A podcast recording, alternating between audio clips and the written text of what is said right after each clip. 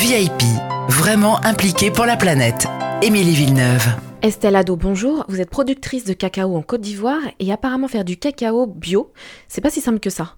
Il faut dire que le cacao, on ne peut pas le faire 100% bio. Parce que, au fait, euh, le cacao, il y a beaucoup de difficultés au niveau de la production. Il y a des maladies qui attaquent nos plantes.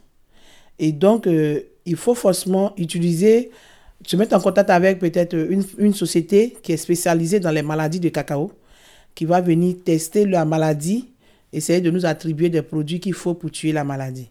Donc, euh, on peut réduire la consommation des produits chimiques. Mais dit qu'on doit éliminer carrément, là, c'est sûr qu'on ne pourra même pas produire un kilo. Qu'est-ce que c'est comme maladie?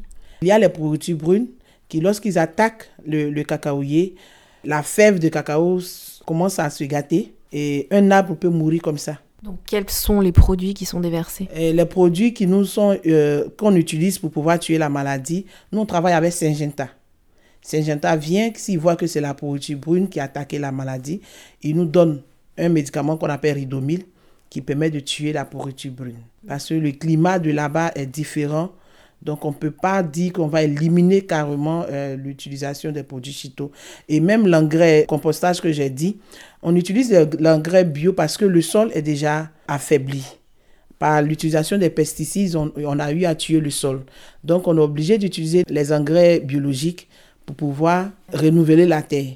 Et du coup, nous, nous avons pensé que plus en utilisant les engrais biologiques, on va encore nous créer des problèmes sur le climat et les changements climatiques. Donc la coopérative, pour pallier à ce problème-là, a préféré faire des compostages.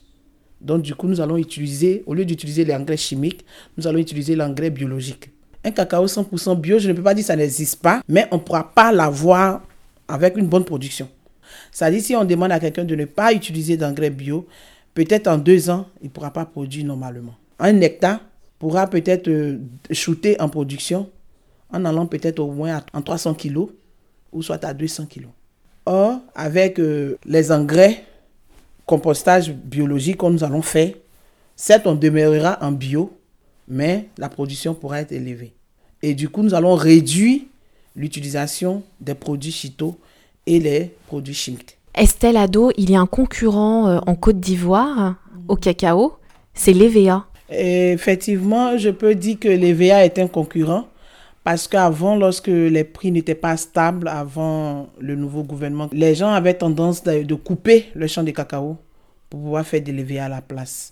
C'est ce qui a poussé un peu la coopérative à se, à se fédérer en coopérative et pour aller même jusqu'au commerce équitable. Parce qu'avec le commerce équitable, ils ont commencé à avoir un prix garanti.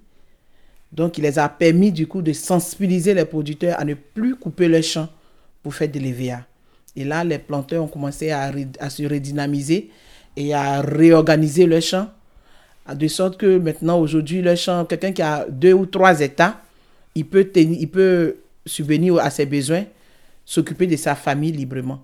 Parce que là, il, fait, il met tout ce qui est comme bonne pratique en place. Et il voit qu'avec euh, le commerce équitable fait truc, quand il vend son cacao sur le marché équitable fait truc, il reçoit d'abord le prix minimum qui est garanti. Et ensuite de ce prix, il reçoit aussi une prime qui lui permet encore de faire plusieurs autres choses. Radio Néoplanète